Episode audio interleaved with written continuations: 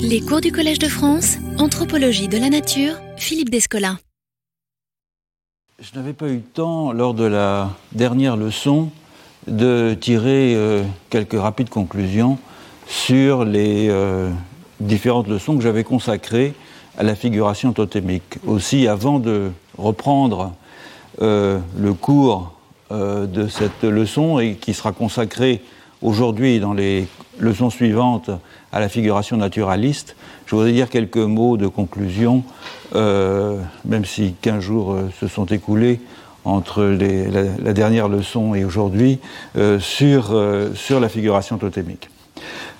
L'iconographie du désert central que nous avons vu lors de la dernière leçon donne donc à voir, vous vous en souvenez, un mouvement sur une surface analogue à celui accompli par un être du rêve, un mouvement qui euh, restitue les conditions originaires euh, de mise en ordre du monde, mais qui n'influe pas directement sur ce monde, dont la structuration immuable est déjà donnée euh, depuis longtemps. Donc dans cette tradition du désert central, comme dans celle de la terre d'Arnhem que nous avons vue auparavant, dans la partie orientale, il s'agit de rendre présente une structure accomplie et que plus rien ne peut modifier. Soit en reproduisant les moments clés de sa genèse euh, et les événements qui ont permis que cette structure s'inscrive sur la surface de la Terre, soit en figurant l'arrangement interne de ceux qui ont engendré cette structure en leur offrant en quelque sorte leur anatomie en modèle de l'organisation totémique. Les deux pôles de cette alternative sont donc, on l'a bien vu, euh, représentés par la tradition iconographique du désert central d'un côté, par celle de la partie occidentale de la terre d'Arnhem de l'autre. Dans le premier cas, dans le désert central, comme on l'a bien vu dans l'iconographie des Warlbiri et des Pintupi, on a un fond sans figure, des traces d'action dont les actants ont disparu. Dans l'autre, dans l'iconographie euh, Kunwishku en particulier, on a des figures sans fond, euh, des actants désormais euh, inactifs, représentés à l'époque où ils englobaient encore en eux ce qui fait la diversité des existants. Donc il s'agit là de deux stratégies contrastées pour figurer l'ordre totémique, soit représenter l'ordre incorporé dans les lieux, les agents de la jeunesse n'existant plus que dans les empreintes au moyen euh, desquelles ils ont fait advenir le monde présent, soit représenter l'ordre incorporé dans les êtres, ceci étant vu comme les enveloppes contenant chacune en puissance une partie de la structure du monde. Les euh, Yongu de la partie euh, orientale de la terre d'Arnhem par qui j'avais commencé cette série de leçons sur le totémisme, opère une synthèse de ces deux euh, formules, puisqu'il donne à voir comment l'ordre totémique s'actualise par l'événement, en euh, figurant des récits étiologiques où sont euh, présentés à la fois des prototypes totémiques et des traces de leur action. Pour paraphraser la formule de Howard Murphy, euh, une peinture Yongu, c'est du comportement ancestral emmagasiné. On pourrait dire ici, c'est du comportement ancestral en train de s'actualiser dans une structure. Alors, la différence, euh, ou les différences entre la figuration totémique et la mise en image euh, des ontologies animistes et naturalistes deviennent ainsi, me semble-t-il, patents. mettre en évidence l'identité des sens et de substances, pour employer des termes qui nous sont propres, euh, des membres humains et non humains d'une classe totémique, en renvoyant la genèse de cette identité à un prototype originaire fusionné avec un lieu, contraste par exemple très nettement avec euh, ce qu'accomplit euh, la figuration animique, à savoir mettre en avant l'intériorité, disons, humanoïde euh, des non-humains, tout en euh, signalant sans équivoque leur physicalité euh, liée à leur appartenance à une espèce. De même que cela contraste nettement avec l'ambition du naturalisme, que nous allons voir plus en détail bientôt, de donner à voir l'intériorité des sols humains tout en situant celle-ci dans un espace homogène où la continuité physique entre tous les existants devient perceptible. De même, figurer par les moyens que nous avons examinés lors de ces leçons la permanence dans le temps euh, des prototypes totémiques, le caractère immuable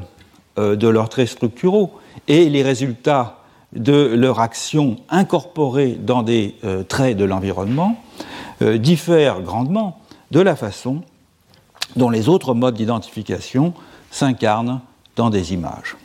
Cette recherche de la permanence contraste notamment avec euh, ce que l'animisme s'efforce de donner à voir dans les masques articulés, par exemple, ou même dans les masques simples du type de ceux que nous avons examinés, les masques Yupik, à savoir le basculement de point de vue qui s'opère entre humain et non humain, allant jusqu'à la métamorphose, autrement dit, un mouvement rapide s'accomplissant dans le temps présent par opposition, par contraste avec une structure statique, dans le cas de la figuration totémique,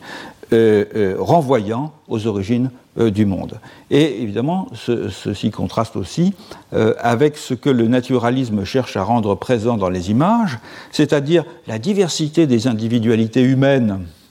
et leur saisie réaliste aux divers âges de la vie,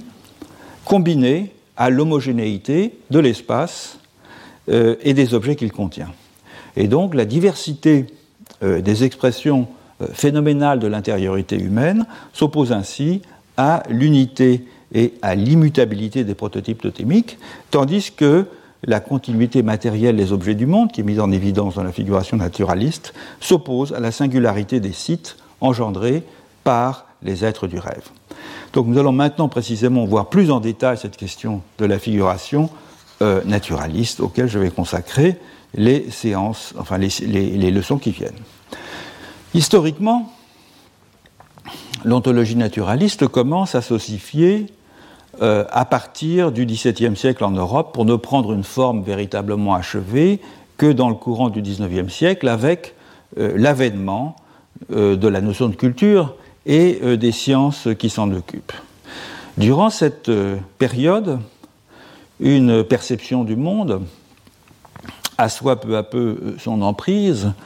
en s'appuyant sur deux principes complémentaires qui sont les éléments de définition du naturalisme, tel que je l'entends en tout cas, comme en tant qu'ontologie ou système d'inférence, à savoir d'une part que les humains se dissocient nettement et en bloc du reste des existants en raison des aptitudes cognitives que leur intériorité singulière est réputée leur conférer. D'autre part, qu'ils sont, ces humains, néanmoins, euh, reliés à tous les autres occupants du monde du fait de leur composante physique qui dépend de lois euh, universelles applicables à tous. Donc la formule du naturalisme, elle est inverse, je l'ai souligné maintes fois, euh, de celle de l'animisme. Ce n'est pas par leur corps, mais par leur esprit que les humains se différencient des euh, non-humains, comme c'est aussi par leur esprit qu'ils se euh, différencient entre eux par paquets, par agrégats, grâce à la diversité des réalisations que leur intériorité autorise lorsqu'elle s'exprime dans des langues et dans des cultures distinctes. Quant au corps, ils sont tous soumis au même euh, décret euh, inexorable de la nature et ne permettent donc pas de singulariser euh, de façon absolue par des genres de vie, comme c'était le cas dans l'animisme. Alors j'ai bien conscience de l'extrême témérité dont je fais preuve, n'étant en outre pas historien de l'art, en proposant l'hypothèse que euh, le naturalisme ainsi entendu euh, dans toute son euh, envergure temporelle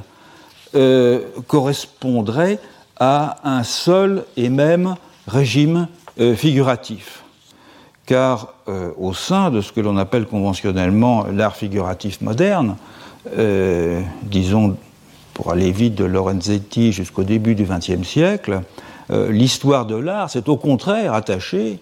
depuis ses débuts, à distinguer des écoles, des genres, des traditions nationales, des styles, aboutissant à une segmentation et à un raffinement taxinomique, sans doute très utile, mais qui me paraissent avec le regard éloigné de l'anthropologue, euh, qui me paraissent obscurcir peut-être euh, derrière la patine érudite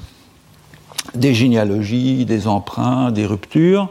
euh, l'absolue singularité de cette manière de dépeindre dont l'Europe s'est fait une spécialité durant à peu près six siècles et qui ne prend tout son relief qu'au regard, évidemment, des images qui furent produites avant ou ailleurs dans le monde. Il faut prendre garde néanmoins que euh, la figuration n'est pas la simple transcription dans des images d'une ontologie qui préexisterait à ces images, qui se serait euh, développée avant elles, euh, à leur écart, en faisant appel à des ressources euh, purement conceptuelle, purement réflexive, qui s'exprimerait avant tout dans des systèmes discursifs tels que la science, le mythe, la mythologie implicite des rituels, la philosophie, les doctrines religieuses, etc. C'est dans tous les domaines de la vie que les modes d'identification opèrent leur travail de discrimination ontologique, de discrimination entre les êtres au moyen euh, d'une schématisation cognitive de l'expérience. Et on les repère sans doute, c'est le travail euh, de base des ethnologues et euh, des historiens, parce que c'est là qu'ils sont le plus aisément détectables, dans certaines classes d'énoncés normatifs et dans des propositions plus ou moins formalisées. Mais ces schèmes sont aussi présents dans des modes d'action sur la matière vivante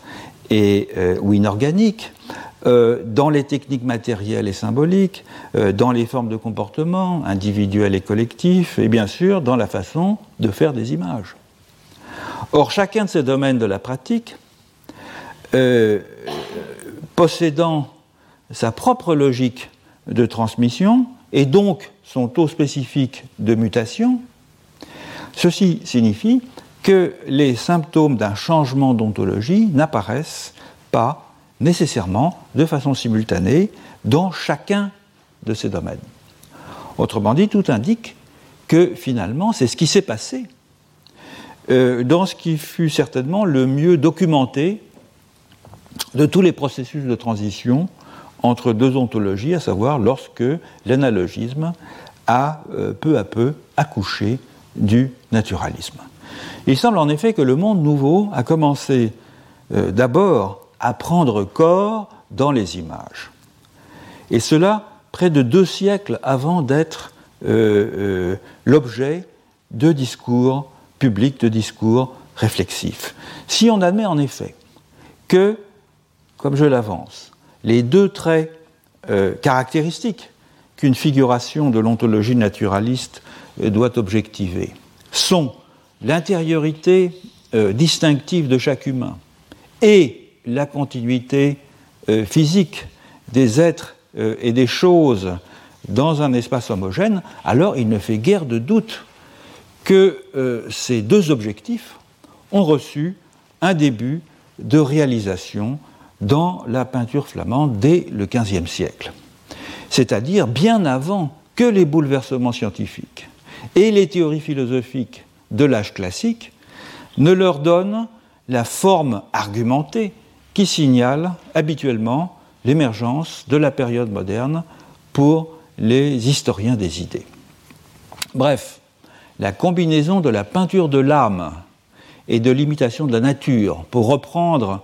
euh, des désignations euh, conventionnelles de ces deux finalités figuratives de l'ontologie naturaliste, a précédé de beaucoup euh, les exposés dogmatiques d'un Bacon, d'un Galilée, d'un Descartes, justifiant l'existence d'un monde physique découplé de la subjectivité humaine. Alors, il n'est pas question dans ces leçons de donner plus que quelques indications, malheureusement, à propos de ce processus sur lequel les historiens euh, de l'art ont écrit des bibliothèques entières. Euh, je rappellerai donc que, à la fin du XIVe siècle, et surtout au XVe siècle,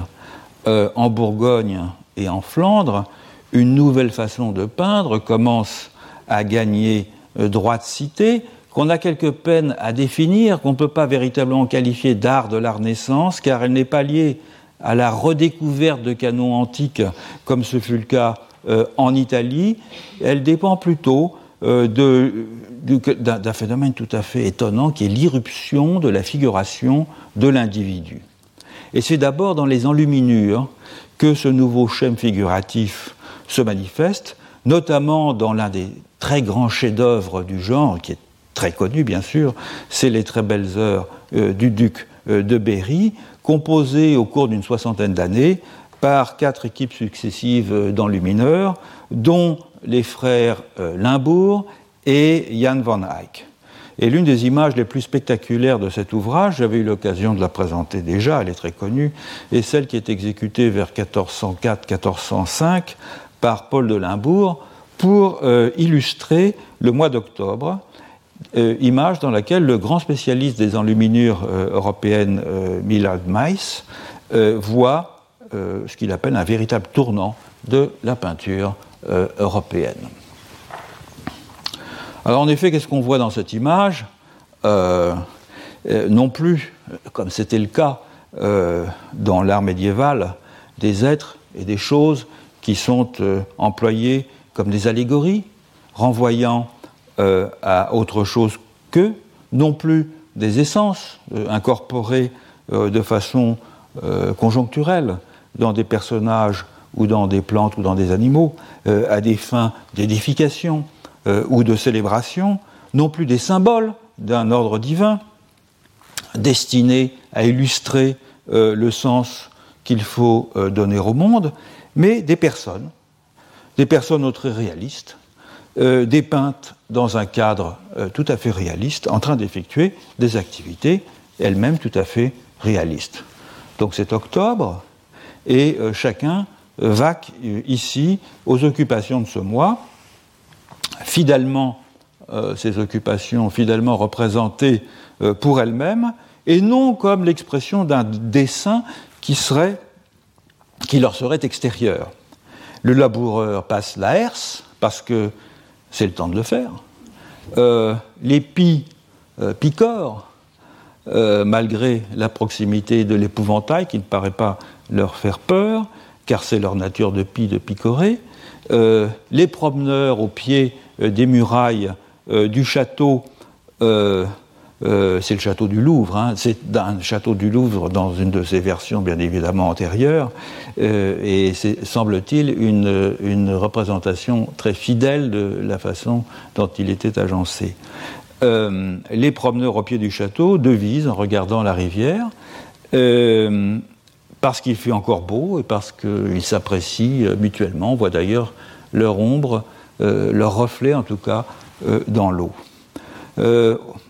aucun d'entre eux euh, n'est figuré euh, comme une voie d'accès vers autre chose, vers un intelligible supérieur. Euh, ils sont simplement visibles parce qu'ils méritent d'être observés et dépeints en eux-mêmes de façon littérale, comme une petite portion d'un grand monde devenu autonome. Désormais, et sans doute pour la première fois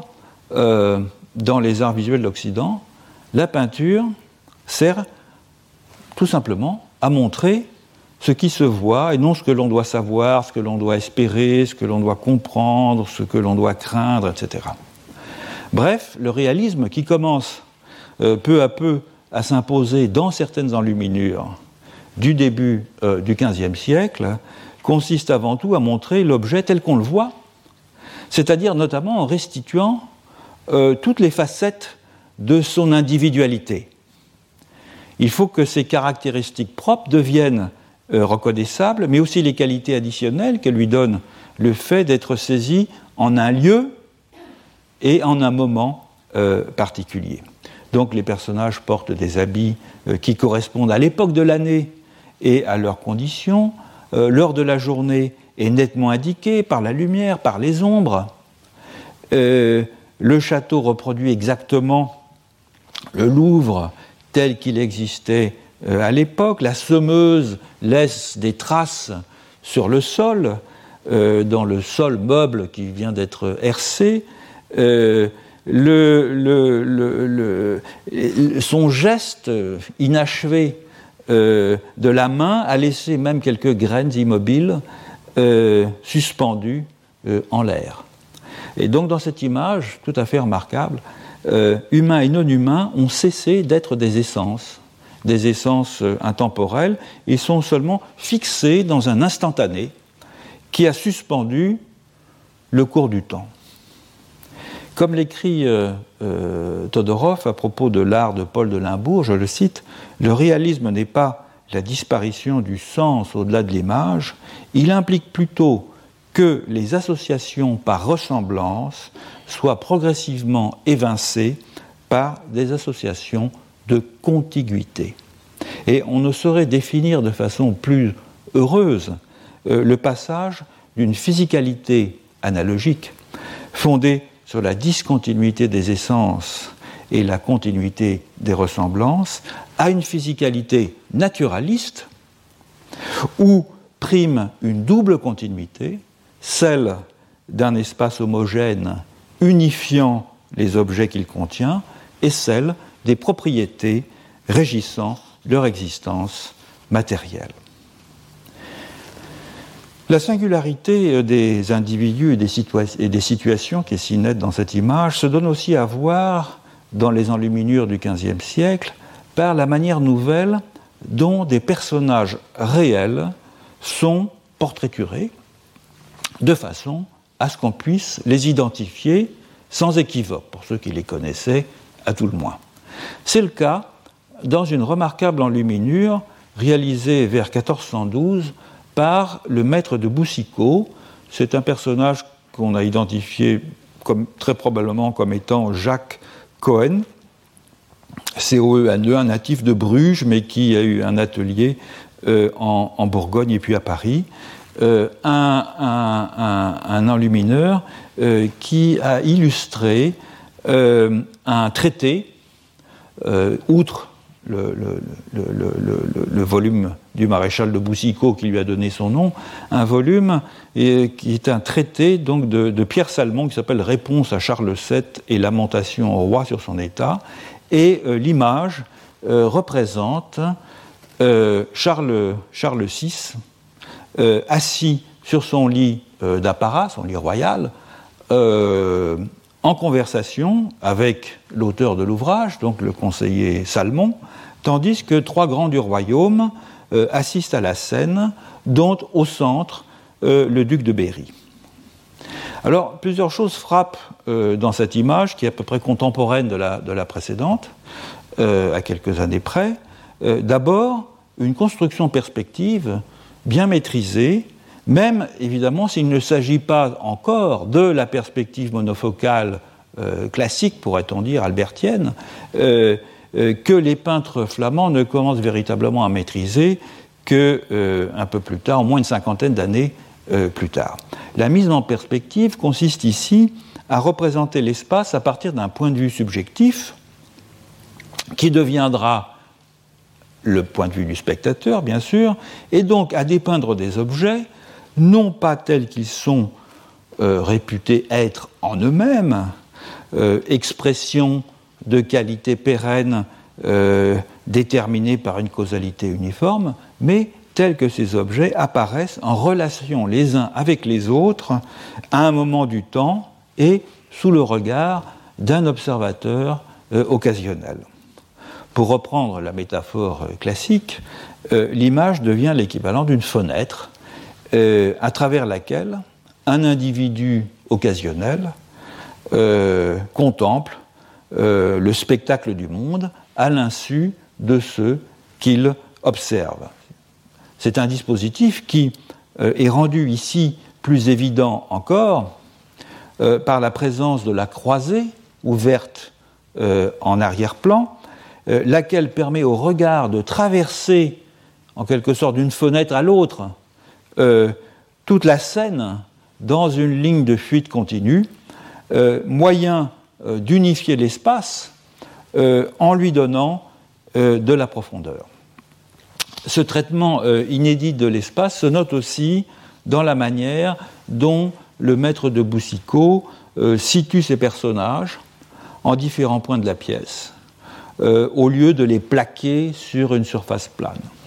elle se note aussi, il se note aussi ce nouveau traitement dans les variations finement nuancées de la lumière qui éclaire ces personnages et dans le traitement du ciel, qui est doté euh, d'une amplitude et d'un réalisme euh, absolument euh, inédit par le fait d'éclaircir progressivement le bleu vers le bas. C'est la, tombée de la nuit, les étoiles apparaissent déjà, et le ciel est représenté non pas comme c'était le cas auparavant sous forme, comme avec une couleur continue, mais tel qu'on le voit, c'est-à-dire plus clair, euh, à proximité de l'horizon. C'est, semble-t-il, la première fois que ce dispositif a été employé euh, dans l'histoire euh, de la peinture. Dernière nouveauté enfin, c'est l'impression de singularité qui se détache des personnages, chacun avec sa physionomie et son attitude propre, chacun en interaction avec un ou plusieurs autres, jusqu'aux animaux qui jouent euh, au pied euh, du lit, chacun donc traité comme un individu saisi à un moment de sa trajectoire euh, biographique plutôt que comme l'incarnation d'une idée, d'un symbole ou d'un statut. Alors c'est vrai qu'on connaissait des portraits attentifs euh, aux singularités individuelles dès le XIVe siècle. Mais rarissimes sont euh, ceux qui possédaient la force expressive que les peintres d'enluminure des premières décennies euh, du siècle suivant ont su insuffler aux personnages qu'ils figuraient. On peut prendre l'exemple de ce portrait de Rodolphe IV d'Autriche, qui est mort en 1365 et qui est représenté ici dans une peinture anonyme avec le visage vu de trois quarts. Il s'agit, semble-t-il, du premier exemple préservé d'une disposition de ce type. Et évidemment, elle donne euh, l'impression que le sujet est situé dans la profondeur d'un champ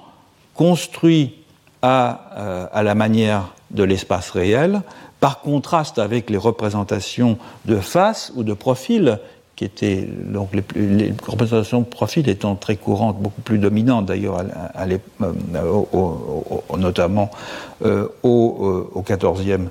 et même à la fin du XIIIe siècle, par contraste avec donc ces représentations qui aplatissent le visage et le réduisent à deux dimensions. Mais même dans cet exemple, euh, il est manifeste que le visage est réduit à un catalogue de traits. Euh, le regard est vague, il est dépourvu euh, de vie intérieure. C'est peut-être parce qu'il est possible qu'il ait été peint sur son lit de mort. Cela dit, il a quand même encore les yeux ouverts. Et il est placé en outre contre un fond uniforme qui isole le sujet de tout contexte. Bref, c'est véritablement euh, à partir des premières années du XVe siècle que la peinture de l'âme humaine, de l'intériorité, commence à se déployer dans la, maîtrise d'un art euh, sui generis, l'art euh, du portrait. Car finalement, si on entend par portrait une image figurant un ou plusieurs êtres humains ayant réellement existé, représentée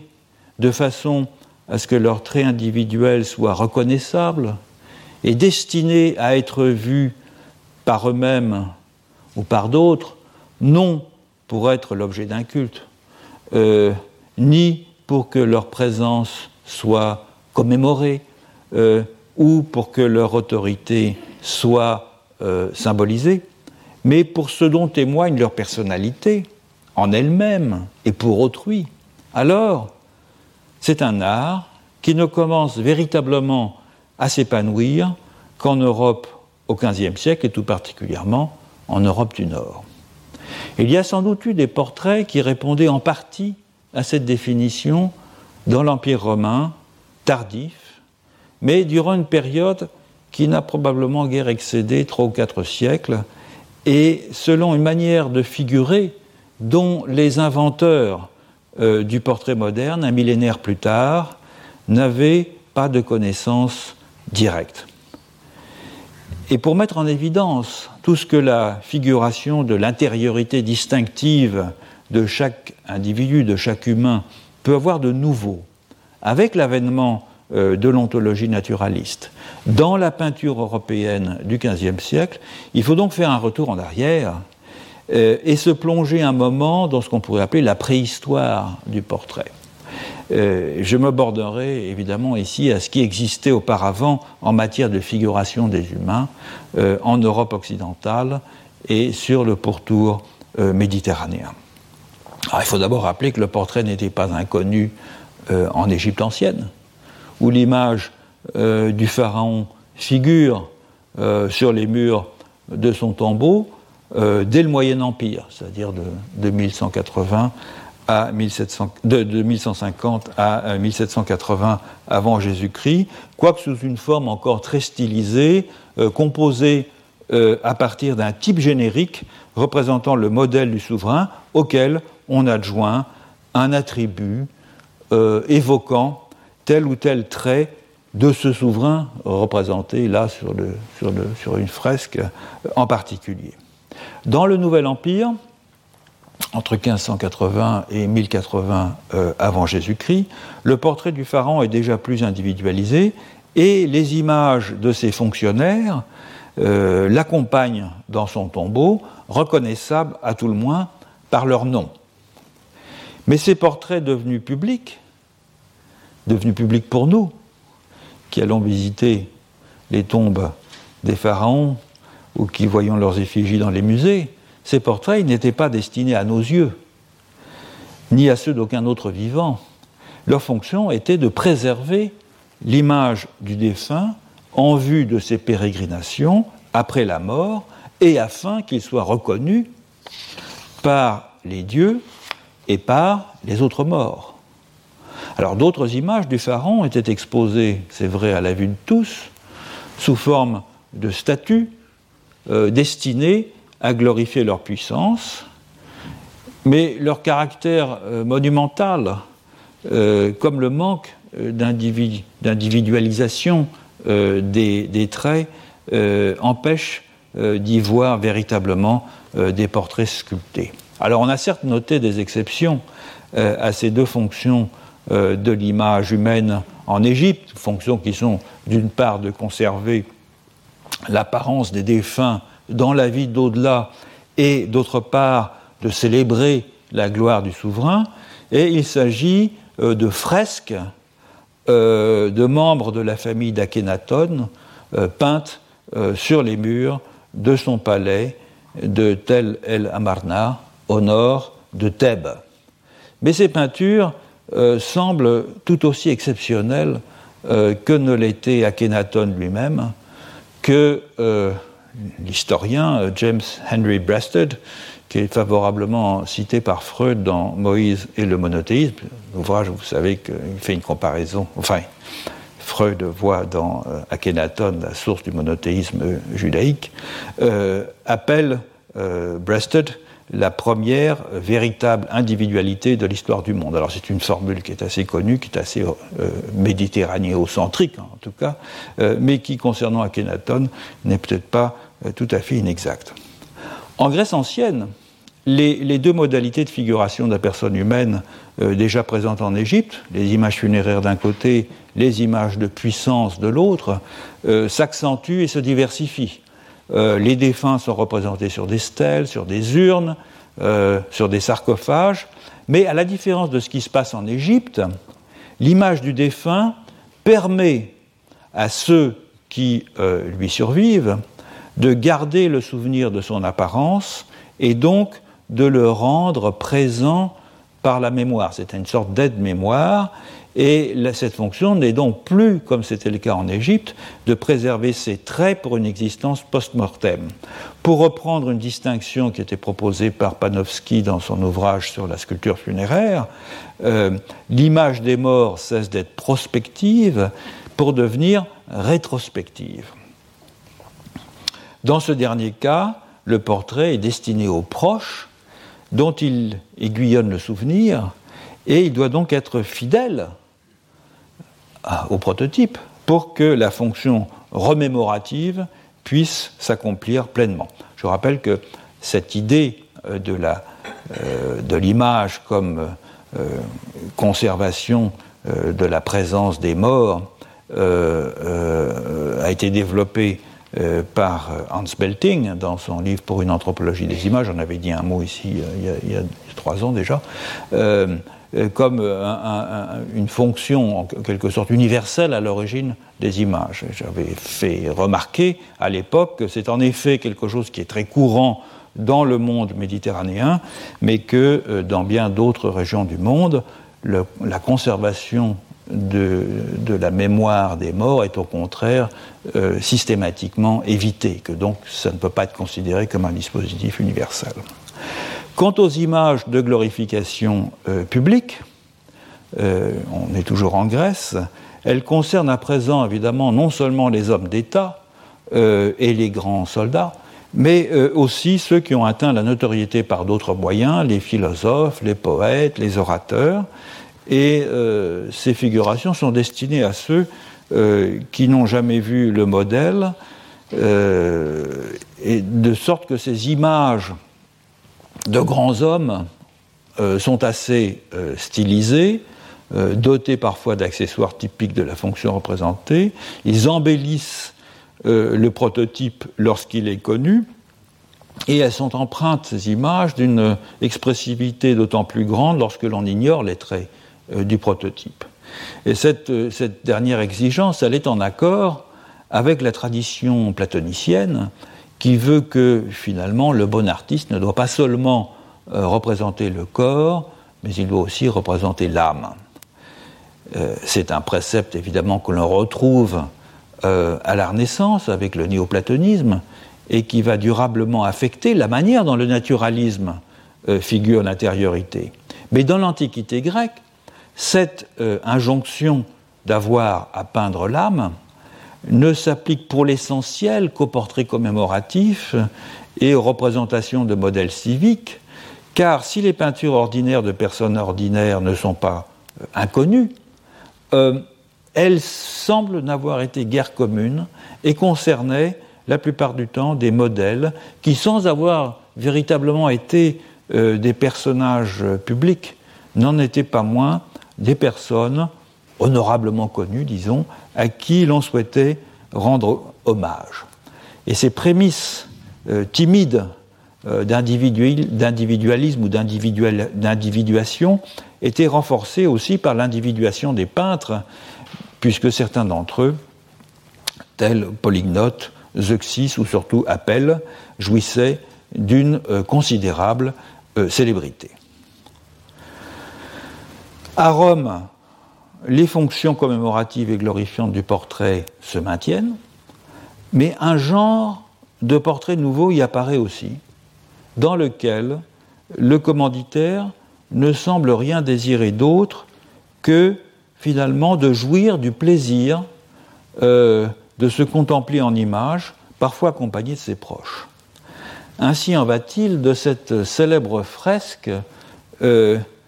dépeignant le boulanger euh, Terentius Néo et son épouse dans l'atrium de leur maison à Pompéi.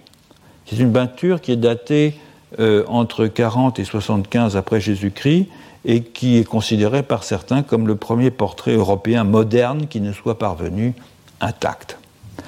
Cette dimension euh, contemplative et presque hédonique du portrait profane témoigne euh, d'une attention et d'un respect nouveau accordé aux individus, une manière d'éloge de soi-même qui semble dire euh, mon visage mérite d'être contemplé pour ce qu'il est en soi et non pour ses qualités allégoriques ou pour l'autorité qu'il représente. Toutefois, l'ensemble plus important de portraits individuels qui nous soient parvenus de l'Antiquité est ce que l'on appelle les portraits du Fayoum. C'est un ensemble d'à peu près un millier euh, d'images qui sont peintes euh, à l'encaustique sur de la toile entre le 1er et le 3e siècle après Jésus-Christ, dans ce qui était euh, à l'époque la province égyptienne de l'Empire romain. on les appelle portraits du Fayoum parce qu'on en a trouvé beaucoup dans l'oasis du Fayoum, mais en fait on en a trouvé dans bien d'autres endroits en Égypte. Euh, en voilà un bon exemple. Il tient, euh, le, donc le, personnage tient un verre et une guirlande euh, à la main, donc une attitude, probablement un verre de vin, donc une attitude assez profane. Et ces portraits figuraient un mort et étaient cousus sur des momies. Il s'agit donc en apparence euh, d'un portrait funéraire classique, du type prospectif, pour reprendre la terminologie euh, de Panofsky, c'est-à-dire dont on s'efforce de préserver euh, l'apparence en vue de sa vie post-mortem au royaume des morts. Or, il semble en fait qu'avant d'être cousus sur des momies, ces portraits aient été exposés dans la maison, à la manière romaine. Certains d'entre eux, en tout cas, puisqu'on a retrouvé des cadres, ce qui expliquerait notamment que tout en étant d'un réalisme saisissant, euh, ils dépeignent une personne plus jeune que les momies qu'ils accompagnent. On les faisait donc très vraisemblablement euh, du vivant de la personne sur le motif. C'était probablement des artisans grecs qui euh, les faisaient, des artistes si vous voulez, mais c'est plutôt à l'époque considérés comme des artisans, raison pour laquelle ils donnent le sentiment, euh, ces portraits, d'une présence individuelle très marquée, sentiment euh, renforcé évidemment par la convention de représenter les yeux beaucoup plus grands qu'ils ne sont en réalité, un peu la manière des mangas japonais, et fixant le spectateur dans les yeux. Même si très peu euh, d'exemplaires euh, nous sont parvenus, il semble donc, euh, qu'à côté du portrait funéraire et du portrait glorifiant, qu'une une tradition du portrait individuel a existé dans la civilisation romaine, qui ne visait ni à commémorer un défunt, ni à honorer un personnage public, mais à dépeindre euh, des gens ordinaires, reconnaissables euh, par des traits de leur physionomie. On peut supposer en outre que les euh, motivations des commanditaires n'étaient guère différentes de celles que l'on reconnaît dans l'art du portrait moderne, c'est-à-dire célébrer la singularité d'un individu ou d'un couple, s'appréciant lui-même et souhaitant se distinguer aux yeux d'autrui. Ces images, notamment celle du Fayoum, euh, conservent néanmoins un aspect hiératique et euh, figé, qui est une probable réminiscence euh, de leur fonction originelle comme, et, et, finale aussi d'ailleurs, comme portrait funéraire, et qui vient au premier chef de contours très accentués et de l'absence de toute figuration d'un décor ou d'un environnement. Les visages et le haut du buste, qui sont parfois animés d'un très léger contrapposto, c'est-à-dire d'un changement d'axe, se découpent sur une surface plane euh, et unie, euh, souvent dorée, un peu comme une photo d'identité. On en a ici un bon exemple avec le contrapposto qui donne un peu de, profondeur avec le, changement du buste. On remarquera qu'ici c'est un ton d'eau, c'est-à-dire c'est un, une plaque euh, circulaire qui n'était probablement pas cousue sur une momie. Peut-être avait-elle une fonction euh, commémorative, mais en tout cas, dans la mesure où les deux frères sont conjoints dans cette image, il ne s'agissait pas spécifiquement portrait. Il s'agissait d'un portrait commémoratif, puisqu'on voit là les, divinités qui les accompagnent au royaume des morts, mais cela dit, le, portrait a probablement été utilisé peut-être dans un autre contexte avant ou après qu'un contexte funéraire. Donc c'est la singularisation, si vous voulez, euh, qui, dans ce genre de portrait, c'est la singularisation d'un individu au sein d'un type qui est visé. Euh, non la mise en scène d'une personne euh, dans un milieu de vie familier qui prolonge cette personne et lui donnerait une partie de son particularisme. Donc souci de soi, désir de distinction, signale dans ce que l'on pourrait appeler le portrait profane antique, dont il nous reste encore une fois quelques exemplaires, euh, les prodromes d'une expression publique de la singularité individuelle des personnes humaines, on a un exemple tardif, hein, euh,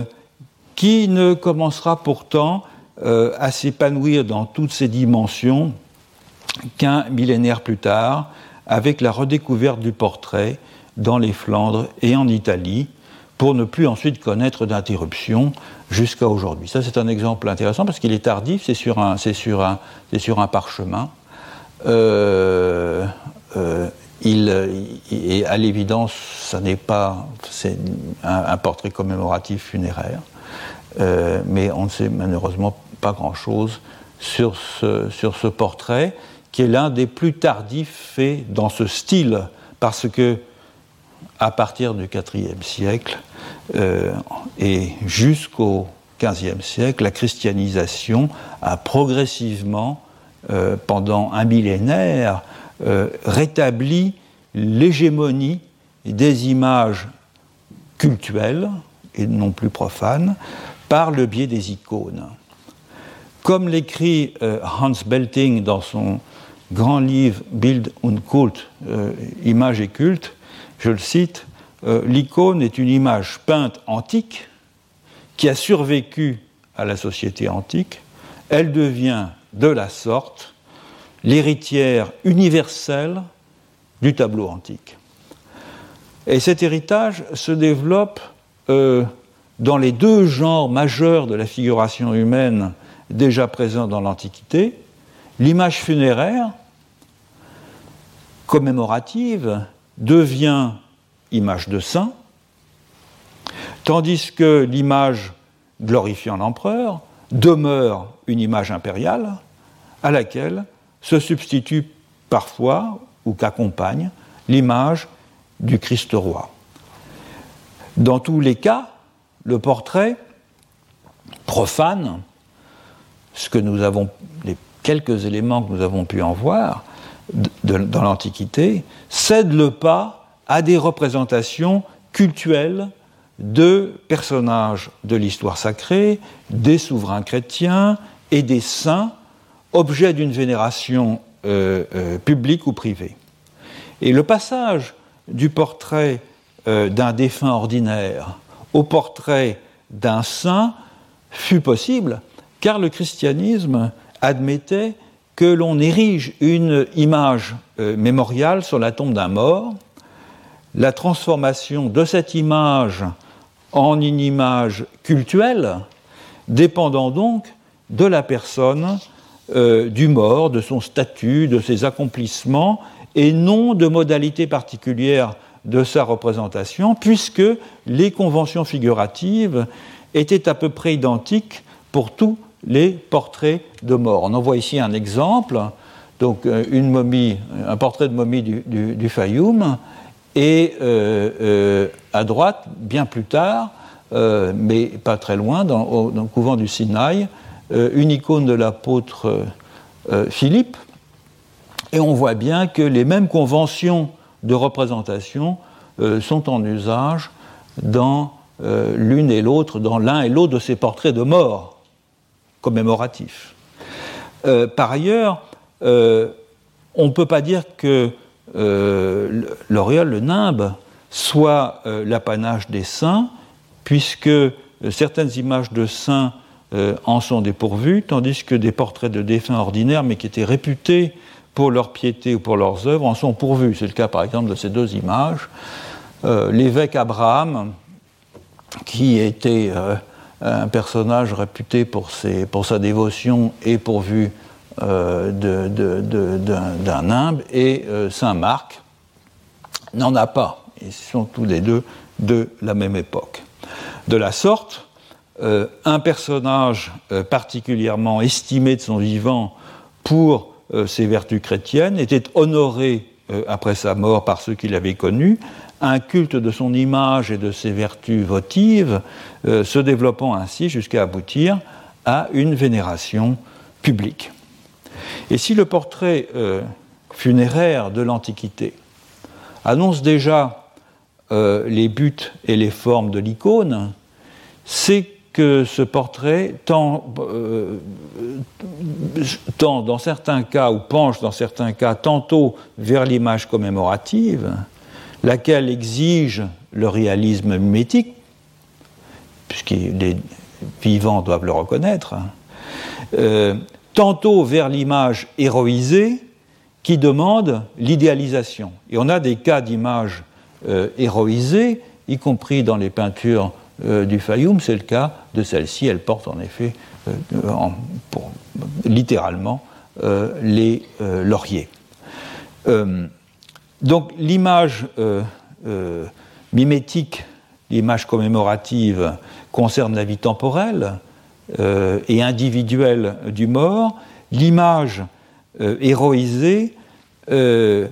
concerne son existence intemporelle à laquelle seul le culte peut s'adresser. C'est pourquoi l'aspiration à la ressemblance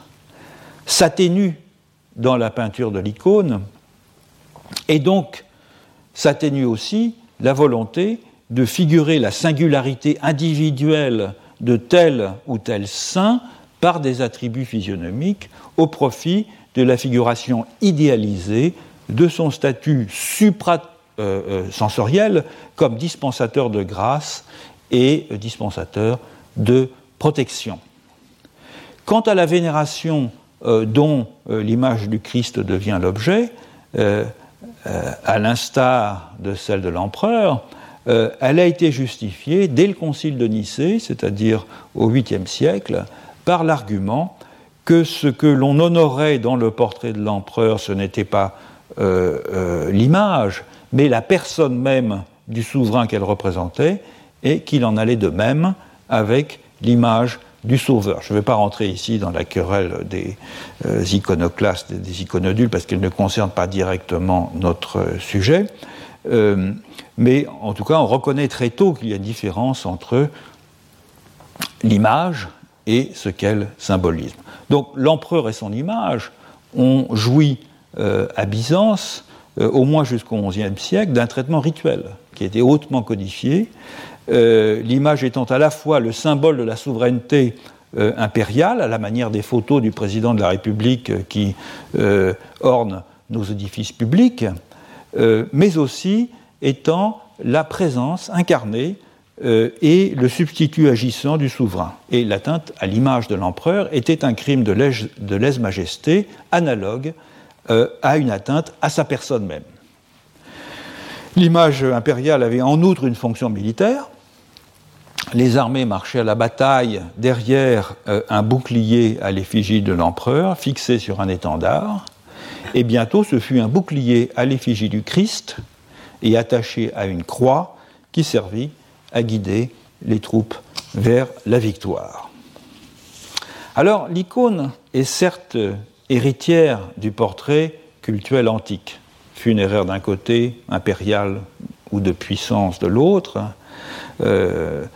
donc que ce portrait soit commémoratif ou glorifiant, mais euh, l'icône pousse au paroxysme les traits caractéristiques du portrait antique. Le parti pris de la frontalité renforce le face-à-face entre l'image et euh, celui qui s'adresse à elle. La stabilité des types euh, iconographiques restreint l'interprétation dans un champ bien délimité, et la faible inventivité esthétique, il faut bien le reconnaître, fait passer au second plan euh, l'agence de l'artiste, de toute façon anonyme, afin que l'image ne soit plus finalement qu'un déclencheur de vision et l'instrument d'une dévotion intime. Comme l'a euh, écrit euh, Gilbert Dagron dans la, monographie qu'il a récemment euh, consacrée au portrait iconique, sous le titre D'écrire et peindre, je le cite, Dans l'Orient chrétien, les critères de ressemblance devinrent moins importants que ceux de vérité. L'individualité s'effaça derrière le genre. Pour éviter d'être mensongère, l'image dut coïncider aussi parfaitement que possible avec sa signification. Le portrait devint désignation. En outre, et comme euh, euh, Dagron euh, l'a justement fort bien mis en lumière dans cet ouvrage, faire des images avec les mots, c'est-à-dire décrire, et faire des images peintes, figurées, sont dans le monde byzantin plus qu'en Occident deux aspects complémentaires et solidement associés d'une même fonction imaginative. Et cette complémentarité entre les images peintes et les images euh, créées au moyen du langage s'opère au premier chef à travers deux genres qui sont hérités de la rhétorique antique, l'ekphrasis, c'est-à-dire une description euh, littéraire qui dépeint euh, la réalité à la manière d'une image, et l'eikonismos, qui est un portrait en mots visant à décrire le plus précisément possible une personne. Je vous en donner euh, deux exemples. Un exemple d'exphrasis, c'est la description du martyr Gordius au moment où il pénètre dans l'amphithéâtre, faite par Basile de Césarée à la fin du IVe siècle. Vous imaginez le spectacle, il est poussé au milieu de l'arène, la foule est là dans l'amphithéâtre, et la description est la suivante. Cet homme, d'aspect sauvage, garde sur son visage ravagé les traces d'une retraite prolongée dans les montagnes, sa barbe est longue, son vêtement sale, tout son corps est desséché, il porte un bâton et une besace, mais tout cela a été relevé par je ne sais quelle grâce qui était le reflet de son âme. Donc ça c'est un exemple d'ekphrasis. Exemple d'eikonismos, qui est une description de l'apôtre euh, Pierre par euh, Malalas au, 5e, euh, au 6e siècle. L'apôtre Pierre, vieux, taille moyenne, front dégarni, cheveux courts, cheveux et barbe tout blanc, peau blanche tirant sur le jaune, yeux couleur de vin, c'est marron foncé, euh, belle barbe, long nez, sourcils se rejoignant, se tenant bien droit, intelligent, prompt à la colère, changeant facilement d'avis, timoré. Le Saint-Esprit parle par sa bouche, il fait des miracles. Euh, la différence entre les deux registres euh, saute aux yeux. L'ekphrasis vise à émuler le portrait peint en usant de mots recherchés et de métaphores, en situant euh, le personnage dans son contexte et dans son histoire, en suggérant une image que le, lecteur est invité à reconstituer en esprit. Tandis que l'iconismos euh, est une technique permettant de dresser le portrait robot d'une personne en puisant dans un lexique descriptif d'une centaine de termes euh, euh, qui a d'ailleurs été utilisé de façon très systématique, par exemple par les magistrats lorsqu'ils voulaient euh, euh, donner le signalement d'un esclave fugitif, par les notaires lorsqu'ils voulaient authentifier la signature d'un illettré en signalant quelques traits caractéristiques de son, de son, de, son apparence physique, été utilisé aussi par les historiens pour évoquer des personnages du passé, notamment évidemment ceux de l'histoire sainte. Des recueils de descriptions en mots furent euh, constitués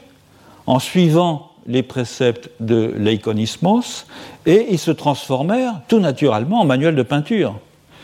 qui, au début euh, de la peinture des icônes, spécifièrent de façon euh, précise les codes iconographiques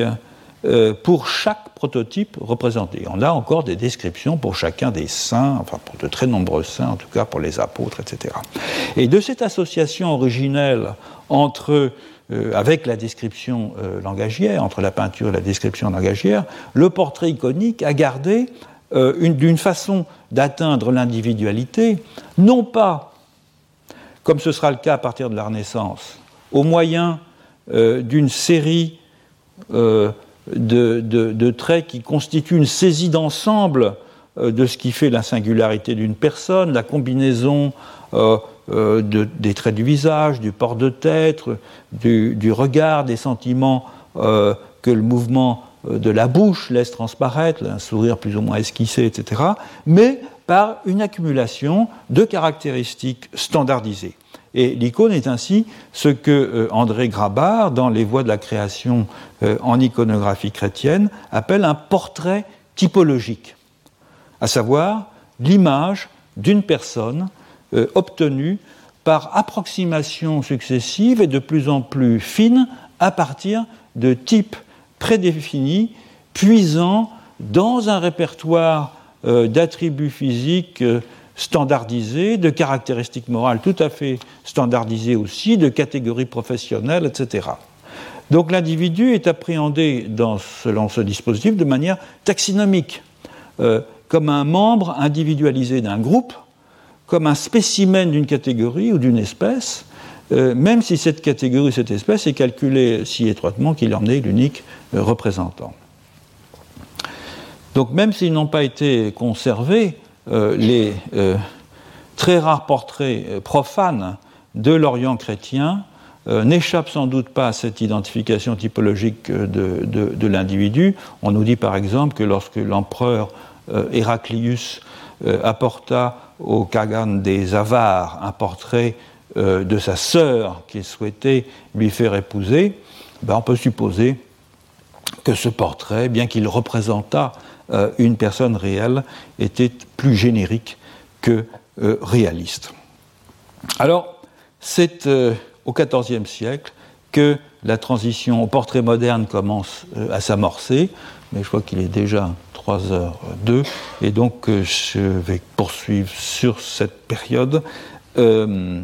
euh, lors de la prochaine leçon. Retrouvez tous les contenus du Collège de France sur www.colège-2-france.fr.